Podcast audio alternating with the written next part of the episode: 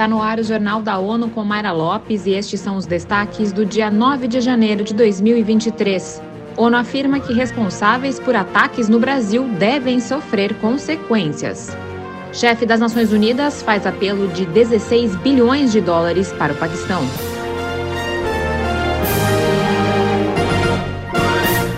Secretário-geral da ONU voltou a comentar sobre os ataques às sedes dos três poderes em Brasília, capital do Brasil, atribuídos a apoiadores do ex-presidente Jair Bolsonaro. Falando a jornalistas em Genebra, Antônio Guterres afirmou que os autores dos eventos do último domingo precisam enfrentar as consequências, de acordo com a lei. Eu acho que a lei deve ser respeitada. Quando a lei é desrespeitada, acho que quem desrespeita a lei deve sofrer as respectivas consequências de acordo com a própria lei. Vivemos no Brasil, como muitos outros países democráticos, num Estado de Direito. O que importa é que uh, o Estado de Direito funcione e a democracia uh, siga em frente. O chefe da ONU disse estar absolutamente convencido que o Brasil irá lidar com a situação com uma responsabilização adequada e que o funcionamento democrático nacional irá seguir em frente. As Nações Unidas e o governo do Paquistão realizaram nesta segunda-feira em Genebra uma conferência internacional para reunir apoio para a reconstrução do país após as inundações de 2022. O evento contou com a participação de chefes de Estado, ministros e líderes de instituições financeiras e de desenvolvimento internacional, além da sociedade civil. In addition to natural disasters, Pakistan is also a victim of the man-made disaster of a morally bankrupt global financial system. O secretário-geral da ONU pediu apoio maciço à comunidade internacional com o esforço de reconstrução de 16 bilhões de dólares, dizendo que o país foi vítima do caos climático e do sistema financeiro global.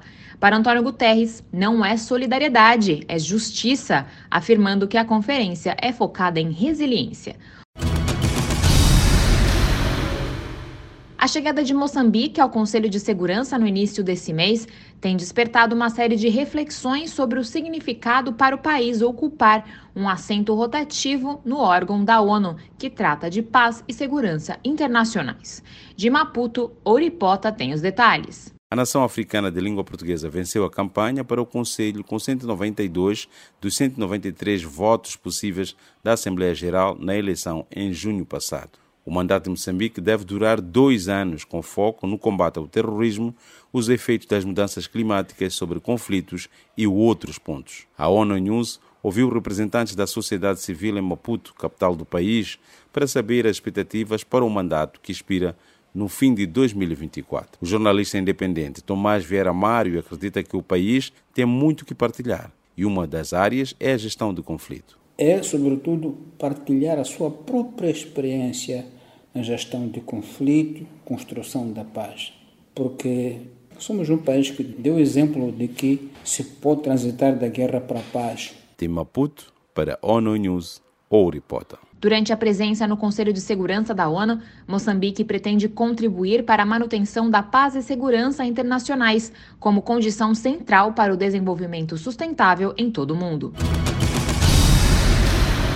Na preparação da quinta conferência da ONU sobre os países menos desenvolvidos, a organização do evento convida jornalistas do grupo de economias a produzir material para várias plataformas, que será divulgado em todo o mundo. Vamos ouvir Eleutério Guevani. Os autores não serão remunerados pela publicação dos seus trabalhos, que devem ser submetidos até 15 de janeiro. Depois da seleção das participações, estas poderão ser publicadas nas páginas de ONU News.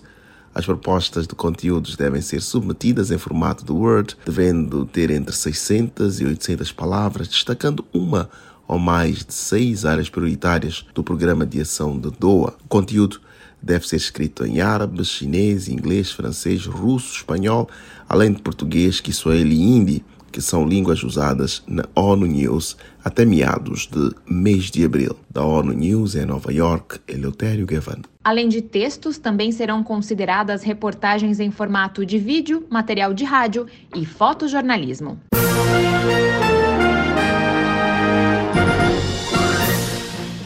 Esse foi o Jornal da ONU. Confira mais detalhes sobre essas e outras notícias no site da ONU News Português e nas nossas redes sociais. Para nos seguir no Twitter, acesse arroba ONU News.